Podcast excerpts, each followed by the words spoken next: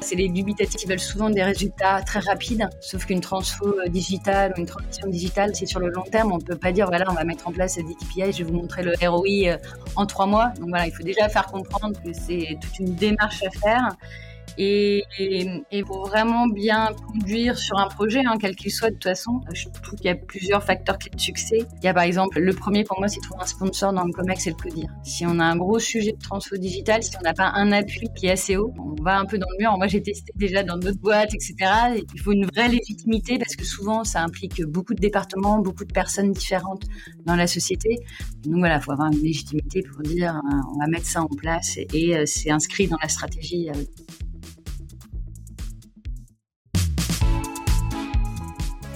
Bienvenue sur Marketing Stories, le rendez-vous des experts du marketing.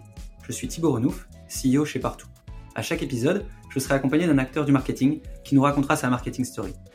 Entre retours d'expérience, anecdotes de parcours, tips et méthodes actionnables, nos invités vous révèlent tous les secrets de leur stratégie marketing, leurs doutes et leurs réflexions sur des thématiques autant métier que développement personnel. Juste avant de vous laisser avec notre invité du jour, n'oubliez pas que vous pouvez vous abonner et nous laisser un avis sur votre plateforme d'écoute. Et si l'envie vous prend, n'hésitez pas à partager cet épisode avec vos collègues. Bon épisode. Alors bonjour à tous. Euh, aujourd'hui pour un nouvel épisode de Marketing Stories, je suis avec euh, Caroline Sauturo Dupart. Alors Caroline, on se connaît depuis un moment. Comment ça va maintenant aujourd'hui? Ben, ça va très bien, hein, merci. Euh, c'est un plaisir d'être ici. Donc, je suis responsable marketing digital chez Gifar, qui est un groupement de pharmaciens indépendants. Merci. Est-ce que tu peux nous raconter un peu ton parcours, comment tu as, commencé dans ce monde du digital? Alors j'ai commencé assez tôt hein, parce que euh, ça va faire un peu vite ça, mais j'ai commencé mon école en 99. C'était la première formation de marketing sur Internet. C'était l'école Léonard de Vinci.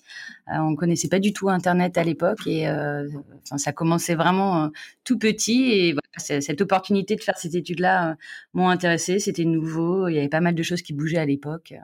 Donc je me suis lancée dès 99-2000 dans l'Internet, comme on disait. C'est quoi un peu le sujet de formation? C'était des cours sur euh, les réseaux sociaux? Alors, les réseaux sociaux n'existaient pas. Donc, c'était des sites internet. Euh, si vous regardez dans les années 2000 sites internet, vous verrez que c'est pas du tout ergonomique et qu'on ne parlait pas du X euh, à l'époque. Mais en cours, on avait bah, des professionnels, des agences de com, d'intégration qui commençaient à investir internet. Et en fait, ce qu'on nous a appris, c'est beaucoup l'ouverture d'esprit, la façon de chercher l'information, du marketing très pratique. Euh, donc voilà, c'était très intéressant, mais ça ressemble à rien de ce qui existe aujourd'hui. Ok. Et euh, donc aujourd'hui, donc le GIFAR, c'est un réseau de pharmacies euh, avec énormément de pharmacies en France, plus de 1000 aujourd'hui. C'est un, donc c'est, est-ce que tu fais actuellement Est-ce que tu peux revenir en arrière, nous dire ce que tu as fait au départ après tes études, un peu ton parcours post-études? Alors, j'ai fait pas mal de sociétés différentes. J'ai commencé par une petite start-up qui voulait lancer un centre commercial en trois dimensions donc pouvoir rentrer dans un magasin, tourner les objets, etc. Sachant qu'on était en bas débit, donc euh, voilà. donc un peu le métavers. C'est ça, le métavers avant l'heure. Donc euh, le, le, fondateur a perdu quelques millions. Euh, donc je suis partie assez vite euh, et après je suis allée dans une startup qui s'appelait leboncadeau.com. À, à l'époque, on avait beaucoup de noms de sociétés avec euh, .com comme meilleur taux d'ailleurs, euh, Jérémy le disait à la dernier podcast. Et donc, en fait, c'est un système de chèque cadeau électronique que les comités d'entreprise ou les sociétés achetaient pour leurs salariés et qu'on pouvait dépenser euh, sur Internet, euh, sur, sur des sites partenaires. Et, et c'était quoi ton rôle chez le Cadeau un peu alors moi, mon rôle au début, bah, c'était de m'occuper du site internet, d'aller voir les, partenaires comme chapitre.com ou nondelarose.com, etc. pour euh, bah, pour nouer en fait des relations. Euh, il s'est avéré en fait qu'on était un peu précurseurs là aussi et que les comités d'entreprise avaient un peu de mal avec euh, la dématérialisation en entier. Donc en fait, bah, quand on est dans une startup, j'étais la première salariée avec les trois fondateurs. Donc, euh, on fait un peu de tout aussi. Hein. Donc, euh, on a fait, j'ai fait aussi les salons, monter les salons, euh, de faire des plaquettes commerciales, etc. Et en fait, quand on s'est aperçu qu'on, ouais, que c'était pas si facile de faire que l'électronique, on appelait ça électronique à l'époque, euh, chez Cadeau Électronique, et ben on a mixé, on a fait et du papier et d'internet. Et en fait, c'était un peu ça notre force. C'était, il y avait des gros gros comme Cadoc en face de nous. Et en fait, on était très agile puisqu'on n'était pas beaucoup, donc on pouvait vite s'adapter aux besoins du client. Et donc, on a vite euh, modifié un peu notre offre pour, euh, pour essayer de conquérir un petit peu de part de marché. Ok. Et les, résultats, c'était, enfin, tu avais beaucoup de visites sur le site. C'était quoi un peu les, Oui, bah, on faisait beaucoup de visites. c'était quand même euh, le taux de transfo, hein, nous, qui nous intéressait. C'était combien de cash euh, on arrivait euh, à avoir. On avait, on avait un site e-commerce qui, qui permettait de les acheter. Et puis, toutes les transfos, en fait, des, des chèques cadeaux, soit en papier, soit en magasin. Et on essayait de le faire le plus ah, non, pas, sur, euh, sur Internet, pardon, et en magasin. Et voilà, on calculait euh, tous les parcours d'achat. Alors à l'époque, on n'en parlait pas comme ça, hein, mais bon, c'était l'UX avant l'UX. On met des beaux mots maintenant, mais euh, on utilisait quand même les mêmes méthodes.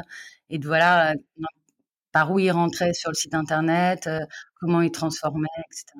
Et, ensuite, tu as, as, continué ta carrière dans, sur ce sujet un peu avec Edenred et avant ça Accentive. C'était quoi tes, tes, différents postes? Tu sais que tu avais beaucoup évolué fait différents postes au sein de l'entreprise. Tu peux nous raconter un peu cette partie-là avant de passer sur Jifa Alors, euh, bah, j'ai fait pas mal de e-commerce. Hein. Euh, j'ai lancé un site e-commerce euh, sur, bah, toujours sur les, les, les, chèques cadeaux, les tickets restaurants. Je suis restée dans cette thématique euh, du prépayé assez longtemps. Euh, donc là, la cible était euh, plutôt B2B, euh, puis après B2C. Et donc là, le but, c'était de bah, d'atteindre les toutes petites entreprises, donc avec des paniers moyens qui étaient petits entre guillemets, mais qui étaient quand même entre 2000 et 5000 euros. c'était quand même du B2B. et voilà, de réfléchir à tout le tout le parcours pour qu'ils puissent avoir beaucoup de réassurance. Euh, c'est pareil, c'était quand même euh, les, les, sociétés n'avaient pas forcément l'habitude de commander en ligne pour euh, des gros montants comme ça. Alors c'était par virement, hein, c'était pas par carte bleue, mais il y avait beaucoup d'éléments de réassurance, beaucoup de contenu. Là, c'est chez Edenred plutôt. C'est chez Edenred, ouais. Et après, ça m'a amené justement à, à, faire des plateformes de contenu et à aller plus vers le social media. Et, euh, et à élargir un peu mon scope euh, et à toucher à la fois le B2B, le B2C et pas mal avec le social media. C'est là où j'ai commencé à faire mes premières armes euh, sur ce sujet.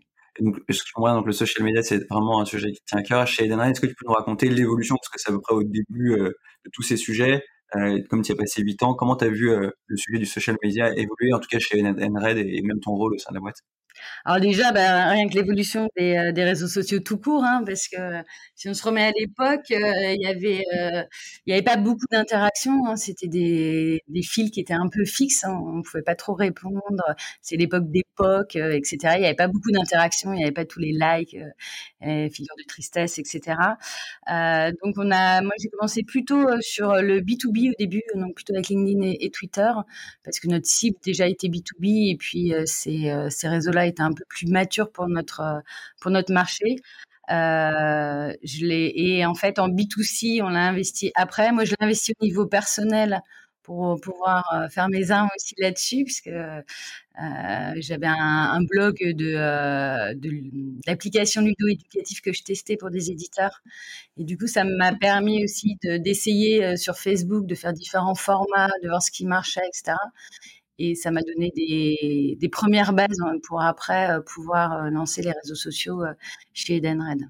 Ok. Et peut-être par curiosité, aujourd'hui, donc il y a, à l'époque c'était vraiment Facebook qui était le cœur du truc. Aujourd'hui, il y a pas mal de nouveaux réseaux sociaux qui arrivent. je pense à des réseaux sociaux type Snapchat, TikTok, Insta. Euh, est-ce que toi, tu, les testes maintenant? Est-ce que euh, tu es toujours en train de tester de nouveaux réseaux sociaux? Ou c'est tes équipes qui sont vachement sur ces innovations? Ou alors peut-être que les pharmacies sont moins touchées par euh, des sujets comme TikTok Alors, depuis que je suis avec les pharmacies, c'est un peu plus compliqué, quoi, qu'on arrive à les mettre sur, Facebook et Instagram maintenant. Donc, on, commence, nous, déjà par ça. Ça fait quatre ans que je déploie ça chez, chez Gifar. Ça marche plutôt pas mal. Euh, TikTok et Snapchat, clairement, c'est pas en pharmacie que je vais commencer, quoi qu'il y ait des pharmaciens qui pas, forcément ceux qu'on anime, mais qui, euh, qui ont des très bons comptes euh, TikTok. Euh, moi, j'essaye ces, ces réseaux-là au niveau personnel une petite activité euh, à côté euh, qui me permet d'essayer ces formats. J'ai des enfants qui me challenge beaucoup euh, sur TikTok. Pendant le confinement, on a fait plein de, plein de vidéos de challenge, etc. Donc, ça m'aide aussi. Ah, trop bien. J'ai pas encore passé le cap. J'ai essayé TikTok et j'ai pas réussi à passer, mais trop bien. Ouais, non, c'est très sympa. Par contre, je l'assume pas sur mon nom professionnel. Donc, j'ai un nom à part que je ne dirai pas ici.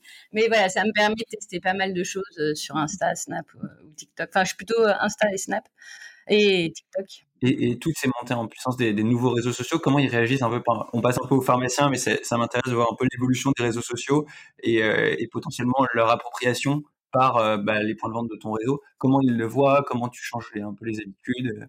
On fait beaucoup, beaucoup de pédagogie. Quand je suis arrivée chez Giffard il y a 4 ans, il y avait un, Euh, je sais même plus combien on avait de followers sur notre page. Je, je pense qu'on en avait 300 ou 400.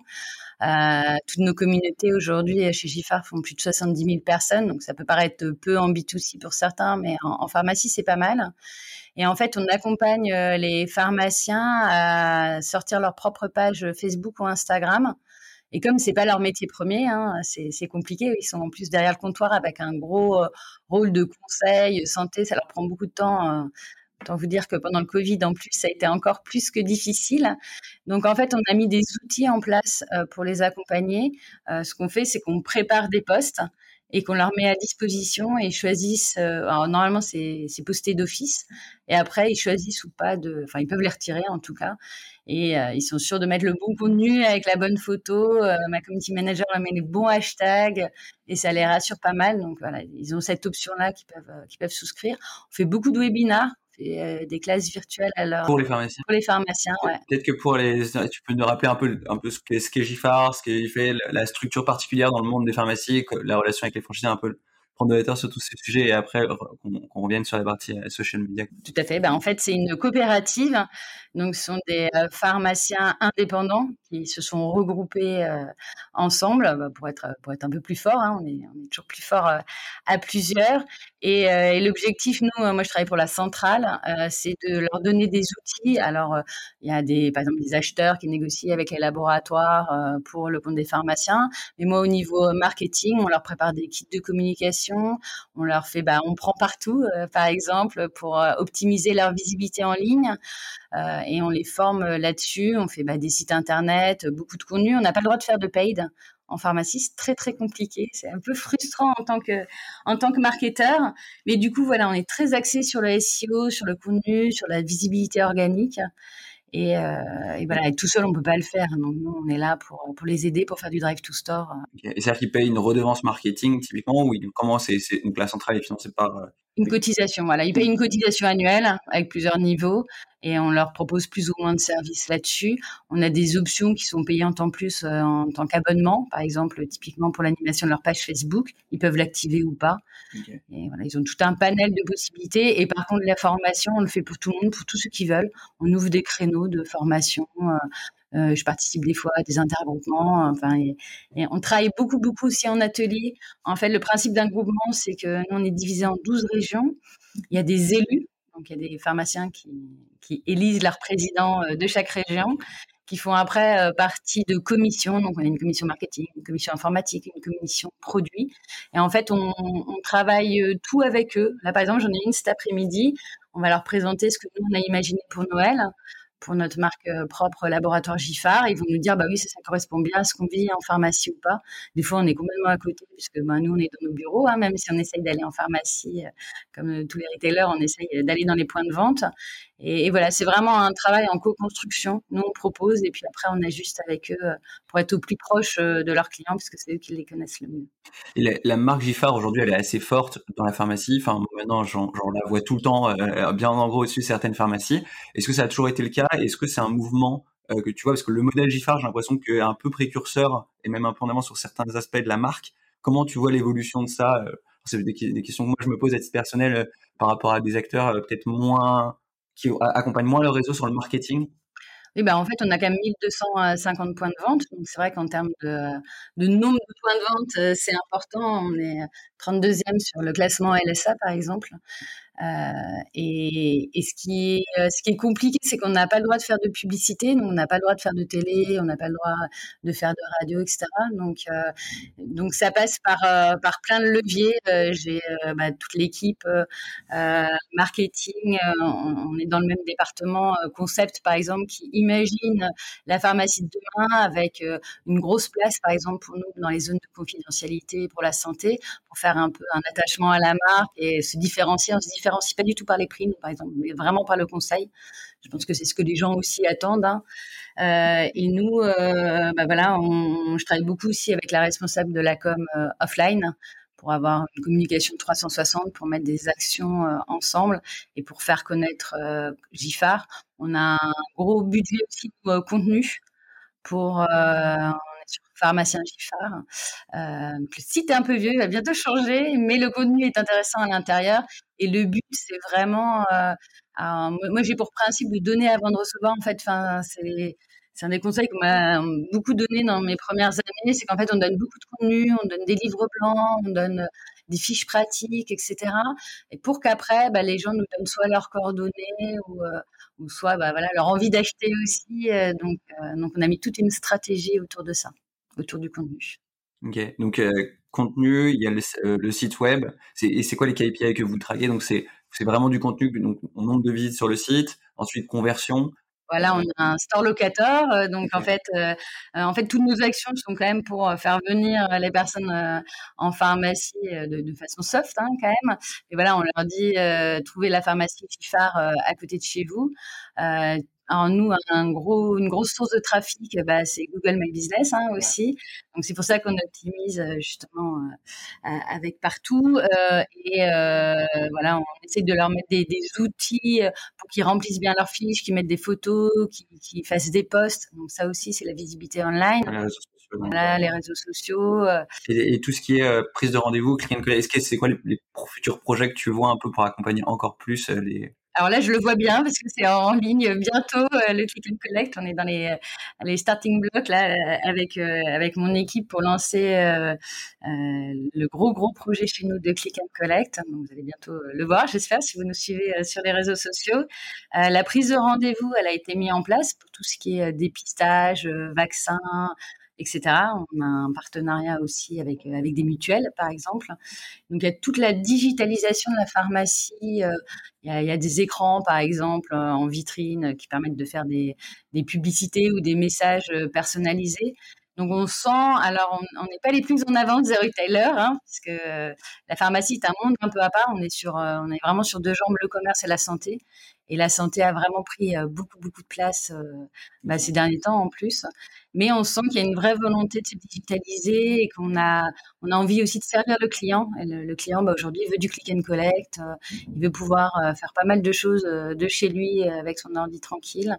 mais il y a besoin de beaucoup de réassurance. Et en fait, ce qu'on veut, notre but, c'est d'utiliser tous les outils digitaux pour que le pharmacien, après, ait le temps de se consacrer vraiment à sa valeur ajoutée, c'est-à-dire le conseil.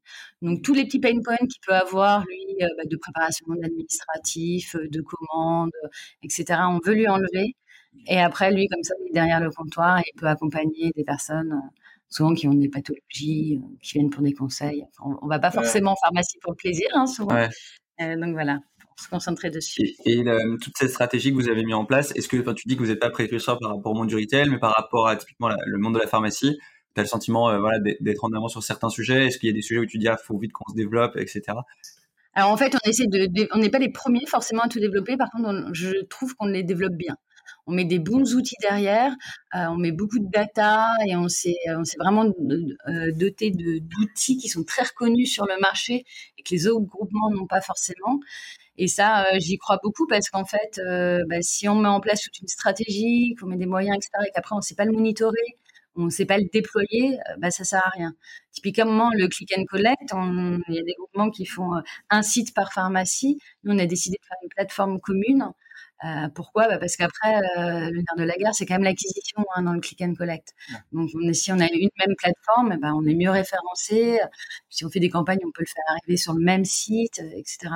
Donc voilà, on, prend, on prend le temps de bien faire les choses et de mettre des, bonnes des bons socles y arriver. Et, ça, tu sens que ça attire de plus en plus de, pharmaciens, d'adhérents? Est-ce que c'est par exemple le marketing, euh, l'accompagnement sur le digital Est-ce que ça va attirer des, certaines personnes euh, pour vous rejoindre en, tant que groupement? C'est quoi un peu les dynamiques? Bah on, a, on, a, beaucoup d'enjeux de modernisation de notre euh, image. Hein. On existe depuis plus de 50 ans, donc voilà, il faut, faut, aussi un peu bousculer des fois notre, notre image qui, voilà, qui, qui, a son âge. Mais on a mis beaucoup, beaucoup de choses en place depuis 4-5 ans. Et mon acquisition B2B, euh, bah, je me suis servi beaucoup de mon expérience d'Edenred. Euh, donc, euh, avec, avec ma content manager, on a, on a, fait pas mal de, de livres blancs, des guides qui sont téléchargeables par les pharmaciens. Par exemple, le premier qu'on a fait, c'est s'installer quand on est un, pharmacien, s'installer en tant qu'indépendant. Et là, on récolte des données et on les passe aux commerciaux pour qu'ils les rappellent. Ça, ça n'existait pas du tout dans le milieu des groupements. Et c'est vraiment, c'est plutôt du papier digital ou c'est où vous avez potentiellement une plateforme où les gens se connectent pour se former? Enfin, comment ça se passe un peu cette formation? C'est plutôt du mailing Alors en fait là, c'est des guides, des guides qui téléchargent. On a commencé par une landing page et maintenant on a un site qui est dédié à ça. on a commencé par ça. On va bientôt lancer des webinaires. Euh, donc euh, en direct ou en, différé. Euh, ça c'est pareil, c'est assez nouveau en fait. C'est, on m'a dit au début, bah non, il faut des, des, plaquettes commerciales, il faut qu'on parle de nous. Bah non, en fait, il faut faire un sujet Enfin, c'est utile hein, quand même des plaquettes commerciales, mais pas que. Là, voilà, on développe un sujet, on leur donne des choses encore une fois, et puis on, ne se met pas forcément en avant, mais comme c'est Giffard qui le produit, on montre quand même qu'on a une expertise sur le sujet et que ça vaut le coup de nous rejoindre, et ça marche plutôt bien. Là, on a, il y a, plein d'actions hein, dessus. Je suis une maille une maille du, du, réseau. Il y a aussi des commerciaux qui font qui font beaucoup de travail et puis mais mais ça permet de en fait on essaie de développer tous les Donc on a beaucoup développé notre communauté LinkedIn aussi.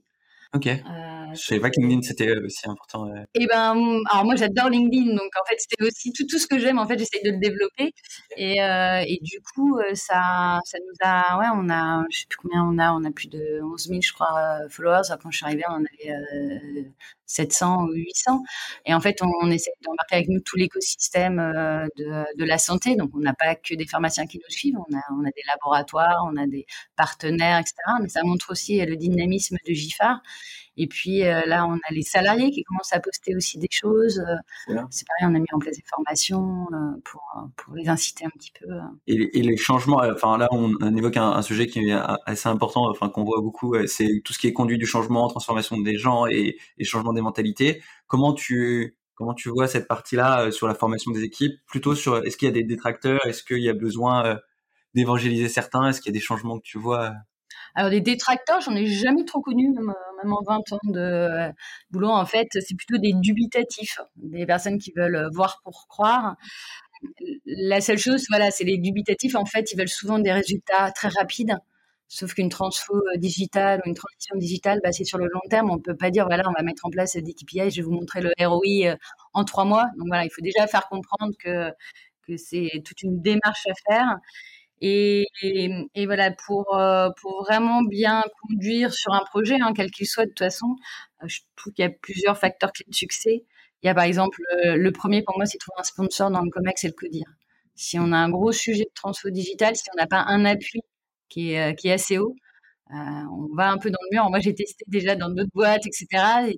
il faut une vraie légitimité parce que souvent, ça implique beaucoup de départements, beaucoup de personnes différentes dans la société. Et donc voilà, il faut avoir une légitimité pour dire euh, on va mettre ça en place et, c'est inscrit dans la stratégie de l'entreprise. Et c'est le cas chez, chez Gifar Chez Gifar, là, franchement, on a la chance d'un super COMEX qui, qui, croit beaucoup en ce qu'on fait et puis il, il, donne les moyens de le faire.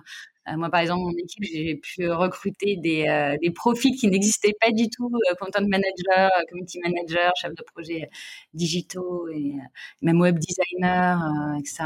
Donc, c'est une vraie chance d'investir là-dessus et on a un vrai appui du COMEX. Et puis, bah, là, par exemple, sur un projet qu'on est en train de faire, on, bah, on fait toutes les étapes hein, d'une transfo digitale. On est en train de faire l'état des lieux, euh, voir quels services seront impactés. On est en train de regarder les pain points pour, pour voir ce qu'il faut, ce qu'il faut arranger. Et puis, bah, voilà, on va après mettre en place toute la, la, stratégie pour contrer ces pain points et pour pouvoir, pouvoir avancer. Et puis, mettre en place les process, les outils, etc. Puis après, il faudra former, informer les personnes. C'est ouais, toujours le même recommandation. Ouais, mais oui, parce qu'en fait, on a beau mettre plein d'outils en place, euh, si, euh, si on n'accompagne pas les personnes à s'en servir, ça sert à rien. Et, et, comment tu déploies un outil Enfin, typiquement, euh, est-ce que tu t'appuies sur, est-ce qu'il y a des ambassadeurs sur On a parlé un peu de l'importance de l'appui du Comex et de la direction. est-ce que tu as des ambassadeurs, certains pharmacien sur lequel tu peux t'appuyer pour faire des success cases Comment tu comment tu déploies ensuite l'outil et tu convaincs justement les dubitatifs aussi par par des bons résultats des, promoteurs bah c'est une bonne question. C'est vrai que les ambassadeurs, on adore s'en appuyer. Hein. Généralement, quand on lance un projet, on a 15% de super chaud, 15% de, de, personnes un peu détracteurs quand même. Et, puis après, on a le ventre mou avec les, les 70%. Bah, les ambassadeurs, on les voit assez vite. Hein. C'est des gens qui sont enthousiasmés par le projet, qui ont, qui ont des bonnes idées et en même temps qui font des critiques, mais des critiques constructives. Ça sert à rien que tout le monde dise ah, c'est génial. Voilà, c'est pour faire avancer, il faut aussi qu'ils euh, il soit constructif. Euh, donc les ambassadeurs, nous on, en a en pharmacie. C'est marrant parce que euh, les, ambassadeurs pharmaciens sont pas des ambassadeurs commerciaux, comités d'entreprise. Enfin, chaque chaque secteur d'activité a son propre ambassadeur. Nous on en a pas mal bah, dans nos commissions. Hein, les personnes qui sont élues et qui font parler des commissions, c'est des personnes qui veulent s'investir chez Gifar. Et puis les commissions, c'est à chaque fois qu'il y a un projet, parce que je me rappelle, quoi. donc il y a une quinzaine de pharmaciens un peu bah, typiquement euh, touchés par le digital, bien informés, qui vont euh, potentiellement choisir le projet, donner leur avis. C'est ça le. Alors on a des commissions. Donc là, par exemple, tous les tous les mois ou tous les deux mois au marketing, on se réunit avec les mêmes pharmaciens pour discuter. Ils ont une sensibilité marketing, donc on, on, présente les projets, on valide, etc. Après, pour des projets comme le déploiement de partout, par exemple, on peut faire euh, des groupes de travail ad hoc. Donc là, on prend des, pharmaciens qui sont pas forcément qui sont pas forcément élus, mais qui ont envie de travailler là-dessus et typiquement, bah, nous, on a fait un, webinaire euh, sur partout il n'y a pas longtemps pour montrer euh, euh, qu'il fallait y aller, qu'il, et que voilà, il fallait répondre à ses avis. C'était sur les avis, parce qu'on a encore un peu de mal à faire répondre aux avis rapidement. Et en fait, on, on a trouvé un pharmacien qui était à fond dessus, qui avait mis un QR code, qui avait 120 avis en peu de temps. Donc, on l'a invité au webinaire. Et puis on lui dit voilà bah ça vous gêne pas de prendre la parole et, euh, ça c'est super parce que enfin un pharmacien vend mieux un pharmacien que nous au marketing euh, on vendrait. Et on fait pas mal aussi, j'ai mis en place des vidéos témoignages aussi euh, de, pharmaciens. Donc on va en pharmacie avec un caméraman, on lui pose la question sur un sujet précis et puis il dit voilà ce que Gifar lui a apporté, comment il a mis en place, etc. Et c'est pas mal parce qu'après, ça permet aussi aux autres pharmaciens de demander directement à cette personne euh, comment il a fait euh, et d'aller peut-être plus en profondeur que, euh, ce qu'on a dit dans un webinaire ou dans une vidéo. Et toute cette, j'ai l'impression qu'il y a même, presque une communauté des adhérents, enfin, des, franchisés, etc. Comment, euh, j'imagine avant le Covid, il y a potentiellement des événements physiques. Est-ce que tu vois des changements dans l'animation de cette communauté? Là, tu parles de webinaires. Comment tu as vu toute cette communauté évoluer, les liens? Comment vous faites pour resserrer peut-être le sentiment d'appartenance à la marque? Oui, en plus, nous, c'est pas des franchisés, c'est des indépendants. Donc des indépendants, C'est encore plus compliqué. Alors, euh, il y a des intergroupements deux fois par an qui, euh, qui, en chaque région, en fait, les pharmaciens se réunissent. ils y vont pas tous, hein, mais euh, c'est vrai que pendant le Covid, il n'y en a pas eu. Même nous, nos commissions, on n'en a pas eu. On a fait beaucoup, en, beaucoup de Teams comme tout le monde, a hein, beaucoup de visio. Euh, ça a ses avantages et ses inconvénients. Alors nous, les pharmaciens sont dans toute la France. Donc, des fois, c'était un peu compliqué pour eux de se déplacer pour une demi-journée ou deux jours. Hein. Ils doivent abandonner leur pharmacie en plus. Certains sont tout seuls dans leur pharmacie. Donc, quand ils sont quatre, bah, quand on a un sur quatre qui part, c'est compliqué. Donc, c'est vrai que euh, ça nous a permis aussi de développer pas mal la visio. Et il y a beaucoup de projets maintenant euh, sur click and collect. On a, on a pas mal d'ateliers, par exemple, avec les pharmaciens. Et ça nous permet de faire des réunions que d'une heure voilà, ils se déplacent pas, hein, donc et ça a beaucoup démocratisé chez nous. Nous, ça nous a plutôt servi du coup à opter pour des nouvelles manières de travailler qui sont plutôt efficaces. Le seul biais qu'on voit, c'est par exemple, on a fait un atelier tri par carte il y a pas longtemps, donc on met des petits post-it dans des dans des colonnes, etc. D'habitude, on fait en physique, des post-it qu'on colle, etc. Là, on l'a fait en virtuel c'est un peu plus compliqué, il y a un peu moins d'interaction, on était un peu beaucoup, on s'entend moins. C'est plus difficile de réguler les prises de parole euh, parce que quand on est en physique, on peut, s'adresser directement à quelqu'un. Et les gens viennent euh, sur les webinaires, euh, etc. Enfin, ils viennent, il y a beaucoup de gens qui, alors, ça dépend des sujets et ça dépend du timing. Euh, on a fait un flop complet pendant le, euh, confinement, puisque voilà, ils étaient complètement sous l'eau à vacciner, à dépister, etc. Donc là, on a eu très peu de participation. C'est très dur de les, accrocher. Mais oui, maintenant, ça revient. Et puis, on utilise bah, les, heures de pause le midi ou le soir. Et puis, euh, on fait beaucoup de replay, en fait. Enfin, les, les écoute plus en replay des fois qu'en direct. Et euh, je me posais aussi la question, euh, quand on a un réseau d'indépendants, euh, est-ce que tu vois qu'il y en a certains qui vont mettre en place des initiatives digitales locales par eux-mêmes ou même prendre une agence? Comment tu gères aussi cette dualité entre bah, la stratégie digitale du groupe, enfin du groupement de Gifar, toutes les initiatives que tu mets en place, et en même temps les petites pharmacies qui se disent bah en fait moi j'ai envie de tester, dans le click and collect et je ne veux pas attendre le groupement comment tu gères un peu cette dualité, de, cette dynamique alors, ça nous arrive effectivement sur 1250 points de vente. On a toujours des exemples sur tout. Bah, en fait, déjà, ça nous, ça nous challenge. Parce qu'un pharmacien qui dit voilà, j'ai mis ça en place, et vous, qu'est-ce que vous faites? On dit bah ouais, on va le faire parce que du coup ça, ça nous pousse un peu, donc ça c'est pas mal.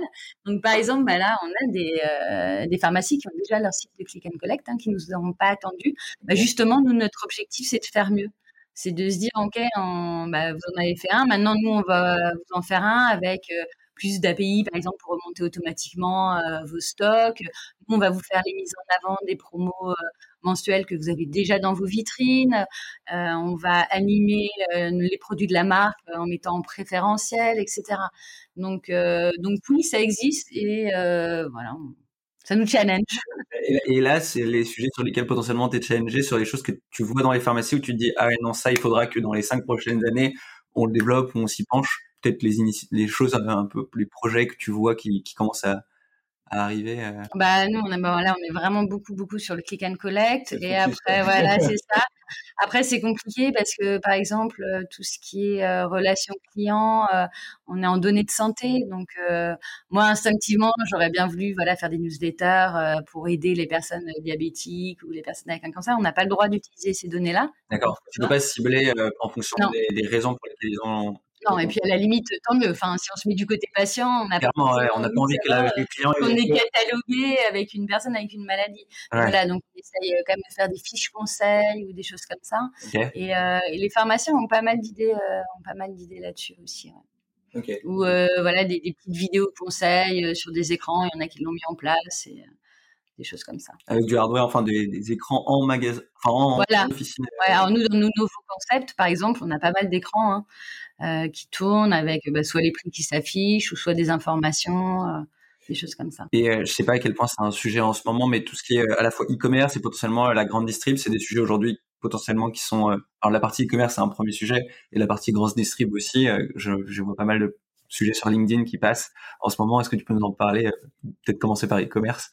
Que le fait que la grande distrib fasse ouais, euh, de, ce débat un peu sur le monde de l'officine. Oui, bah après normalement quand ils sont obligés d'avoir des pharmaciens, donc je sais que certains euh, supermarchés etc commencent à faire des corners santé. Bon après il y a la légitimité du pharmacien. Je pense que le pharmacien a, a pris une grosse place en profession de santé dans la pharmacie pour les Français. donc voilà. Après il y a le effectivement, il y a, tout, le, tout, le service, euh, tout le service derrière. Ouais, ouais, ouais. On a pas mal parlé de GIFAR et euh, donc de la conduite du changement, mais est-ce que tu peux nous parler aussi de la partie euh, conduite du changement, peut-être chez Edenred ou dans les précédentes expériences que tu as eues Ah bah oui, chez Edenred, on a mis plein de choses intéressantes. En fait, bah, c'est pareil, on avait pas mal de blogs de contenu, hein, alors pas mal sur la QVT par exemple, la qualité de vie au travail entre autres, et on avait beaucoup de contenu B2B à destination des restaurateurs par exemple, c'était notre site pour les tickets restaurants. Et on s'est dit voilà, on a plein de contenu, on investit beaucoup là-dessus. On a, on a commencé à s'intéresser à sur les outils qui pouvaient le faire rayonner. Donc en l'occurrence, je ne sais pas si j'ai le droit de citer des marques euh, ou pas. Euh, donc on a pris euh, Sociable. Donc on s'est dit voilà une plateforme, on met tout sur Sociable et comme ça les commerciaux ou les, salariés de l'entreprise vont diffuser partout. si, si, un commerce, enfin, sur 200 commerciaux avec 300 personnes en contact, bah, ça fait rayonner le contenu en plus de façon quand même gratuite, hein, faut le dire. Et puis on s'intéresse toujours plus au profil d'une personne que d'une page entreprise. Donc c'était tout bénef. Et puis après, on s'est rendu compte que les profils des commerciaux n'étaient pas forcément euh, nickel nickel. Euh, c'était les profils sur LinkedIn, ouais. Ouais, c'est ça. Donc euh, en fait, c'était beaucoup de, de déploiements sur LinkedIn. Hein, c'était notre cible quand même. Et puis après, on s'est dit, voilà, alors, euh, d'ailleurs, les contenus étaient beaucoup euh, plutôt à la direction des comités d'entreprise et des agences de Steam et pas forcément auprès des, des restaurateurs. Et on s'est dit, bah, il faut améliorer euh, le, une page parce que si un commercial bah, publie et qu'il n'a pas de photo de profil ou voilà, il n'a rien dans son profil, ça sert à rien. Donc, on a mis en place des formations. Donc, au début, on s'est fait accompagner d'une agence. Hein. Et euh, on a monté euh, l'Edenrel euh, Social Academy. On s'est bien amusé avec mon directeur à faire ça. On a fait un petit logo, on s'est acheté des, petites toques de diplômés, etc. Enfin, on a fait toute une mise en scène. Et puis voilà, on a commencé, au début c'était facultatif, on a commencé à dire commerciaux qui est intéressé par ça. Donc on a fait des promos. donc voilà, on a fait la, la, promo 1, on avait trois niveaux. Alors au début, on avait la même formation pour tout le monde, et puis vite, on s'est rendu compte que tout le monde n'avait pas la même euh, intensité d'apprentissage, la même appétence et puis euh, le même niveau. Donc on a fait euh, trois niveaux débutants, intermédiaires et confirmés pour voilà pour, pour échelonner les connaissances. Et puis et puis on a mis tout ça en place. Donc on a eu quatre ou cinq promos, hein, je crois. J'ai vite demandé une formation de formateur parce que c'est un, un, métier à part. Moi j'adore faire ça en plus. Mais voilà, c'est un métier. Il faut apprendre à gamifier un peu les formations. Et c'était du, du social selling principalement sur, euh, sur LinkedIn ou sur aussi d'autres euh, Non, sur LinkedIn. Franchement, euh, c'est le, le réseau social B2B qui marche le mieux et encore maintenant. donc, c'était vraiment. Et puis, c'était vraiment le début du social selling. Donc, c'était très drôle parce qu'on avait plein de tables rondes dessus. J'adore échanger avec des personnes qui font, font, la même chose. Donc, on a fait un petit groupe de travail avec d'autres personnes d'autres sociétés sur le social selling pour se donner nos best practices. Donc euh, c'était vraiment euh, hyper intéressant. Euh, je crois qu'on a formé à peu près 250 commerciaux, donc c'est dépoté pas mal à raison de, des sessions de 30 commerciaux. Donc ça nous a occupé un petit moment quand même. Hein. Et donc on a vite internalisé en fait. On avait, on s'était fait accompagner par une agence et on a vite. À, toute la formation. Mm. Et, c'est marrant parce que tu dis, on a discuté avec d'autres sociétés. Je trouve ça vraiment top parce que nous, c'est ce qu'on fait surtout beaucoup, aller voir d'autres boîtes, comprendre comment eux ils travaillent et essayer potentiellement de s'inspirer des, best practices et autres. Toi, quelles sont les ressources? Comment tu progresses toi? Est-ce que tu échanges Est-ce que tu les lis? Euh, c'est un peu quelles sont tes sources Alors ma grosse source c'est déjà LinkedIn parce que justement ça me donne des idées de euh, de, de, personnes à contacter ou euh, je télécharge pas mal de, de, livres blancs ou de guides. D'ailleurs, si vous voulez me contacter sur LinkedIn, si vous m'envoyez un petit livre blanc, ça marche toujours plus qu'un message non personnalisé. J'écoute beaucoup de podcasts aussi. Euh, je lis beaucoup euh, d'articles et, euh, et j'interroge les gens. En fait, ça me pose aucun souci de d'écrire un responsable communication d'un groupement d'indépendants en disant voilà, j'ai un projet. Vous devez avoir la même problématique que moi, donc est-ce qu'on peut en parler? Je l'ai fait il y a pas longtemps, je l'ai fait il y a deux semaines, je crois, j'ai contacté dix personnes, bon, j'ai eu deux retours, mais, euh, mais en fait, j'ai eu deux rendez-vous de deux heures sur des homologues euh, qui, euh, qui font ça dans un autre groupement. Ah, et, ils sont ouverts à... santé, en fait. Ah, pas santé, non, ok. Ah non, là, quand même pas. Mais ça pourrait être intéressant aussi, mais là, le, groupe, la santé est un peu plus fermée. Non, non, mais avec des thématiques complètement différentes d'optique ou, ou, de sport. Mais comme c'est un groupement d'indépendants, ils ont, ils ont les mêmes questions que nous, en fait et c'est des, des échanges qui sont très riches et qui font progresser des deux côtés. Maintenant, c'était vu, enfin, il y a des salons B2B euh, typiquement dans le marketing. Est-ce que j'aime bien ça aussi. Ouais, ça aussi, ça te permet de Ouais, alors les salons B2B, parce qu'il y, a des conférences aussi. Hein. Alors, euh, ça dépend. Bon, il y en a qui sont plus ou moins vulgarisants et donc plus ou moins intéressants. Mais, euh, mais voilà, il y a des conférences qui peuvent être très pertinentes. J'aime bien aussi des événements. Bah, j'allais pas mal à l'EBG quand j'étais chez Danrel, les Big Boss. ça permet de rencontrer euh, plein d'interlocuteurs différents. Et puis, honnêtement, les prestataires nous apportent beaucoup parce qu'en fait, sur une problématique, ils viennent en disant comment vous n'avez pas mis ça en place? Moi, je connais pas du tout. Donc, on se renseignent, ils nous font des présentations, ils nous montrent des outils. Donc c'est ça aussi qui nous permet euh, d'avancer. Typiquement, euh, je crois le CMP, j'ai entendu parce qu'il y a un, prestataire qui m'a dit euh, l'autorisation des cookies, ça vous parle? Donc voilà, ça nous permet aussi d'avancer comme ça et de se, tenir au courant. Ouais. Trop bien. Et, euh, c'est, parmi les sociétés à qui tu parles, c'est qui peut-être les sociétés, les, lesquelles les sociétés dont tu t'inspires, et potentiellement des gens euh, qu'on pourrait nous-mêmes euh, inviter dans ce podcast et qui ont plein de choses à raconter d'un point de vue opérationnel, soit société, soit personne? bah, moi j'aime bien Atoll. Je trouve qu'ils ont une démarche retail santé aussi qui est, qui est hyper intéressante. Trop bien. c'est quoi la particularité peut-être Bah en fait ils ont ils ont un, un, déploiement retail qui est intéressant, à la fois euh, internet et euh, physique aussi, hein, parce que dans les deux. Et ils ont euh, cet aspect santé qui nous ressemble beaucoup, hein, puisque l'optique souvent c'est sur prescription. Avec les lunettes de soleil comme ça fait, il y a aussi. Et ils sont hyper novateurs, je trouve, sur la dyslexie ou sur sur des, des façons, voilà, d'utiliser des lunettes un peu un peu différentes que je connaissais pas avant de m'intéresser à leur compte. Donc voilà, je trouve, euh, je trouve c'est typiquement euh, intéressant. Il y a, euh, moi après, ouais, parce que j'aime bien l'éducation et puis la santé, et le sport par exemple, mais Sport 2000 ou Intersport, c'est intéressant aussi. Enfin, voilà, je, je, regarde pas mal ces sociétés-là. Ah, trop bien. Bah, Intersport, on est son client, donc on essaiera de les, ah bah voilà. faire venir à, à, un podcast. Ah bah oui, non, mais ils sont hyper dynamiques sur LinkedIn aussi. Bah, C'est beaucoup ceux qui partagent aussi. Euh, leur, leur bonne pratique. Ouais, c'est ça. Trop bien. Et, et, si toi, tu, tu, si les gens, les éditeurs veulent te contacter, ils peuvent te contacter, j'imagine, via LinkedIn, tu le disais. Oui, avec un petit message personnalisé. J'ai horreur des gens qui, qui envoient une invite comme ça. C'est plutôt des, des, confrères que des, des solutions, euh, j'imagine aussi. Oui, on est très, très sollicité par des prestataires. C'est vrai que c'est, mais, mais, depuis, euh, depuis un certain temps, c'est beaucoup, ah bah, beaucoup de messages et pas du tout personnalisés. Je sais pas mon portable pareil et euh, pendant longtemps j'ai prospecté beaucoup et là maintenant je suis passé de l'autre côté et euh, ça fait changer de. C'est pour ça que je trouve que les, les guides ou les livres blancs sont une bonne approche. Parce qu'au lieu de dire, bah voilà, j'ai une super solution, c'est voilà, j'ai un livre blanc qui correspond peut-être à votre problématique, lisez-le et contactez-moi si jamais vous êtes intéressé. Ça, je trouve que c'est plutôt pas mal, c'est plus intelligent, je trouve. Trop bien. Bah, franchement, bravo pour l'approche. moi, j'aime beaucoup euh, ce que tu as dit euh, pendant tout ce, ce podcast sur euh, justement le fait d'être ouvert, de, parler avec des gens, de lire des choses, de rester curieux. partout, une de nos valeurs, c'est la curiosité, donc je pourrais pas dire le contraire. Euh, merci pour tout, pour ton temps. C'était hyper intéressant. J'ai appris plein de trucs. Et euh, on se retrouve bientôt avec les auditeurs pour un nouvel épisode euh, du podcast Marketing Stories. Eh bien, merci beaucoup. J'en profite quand même pour, pour féliciter et remercier mes équipes qui travaillent d'arrache-pied chaque année et, et on ferait rien sans eux.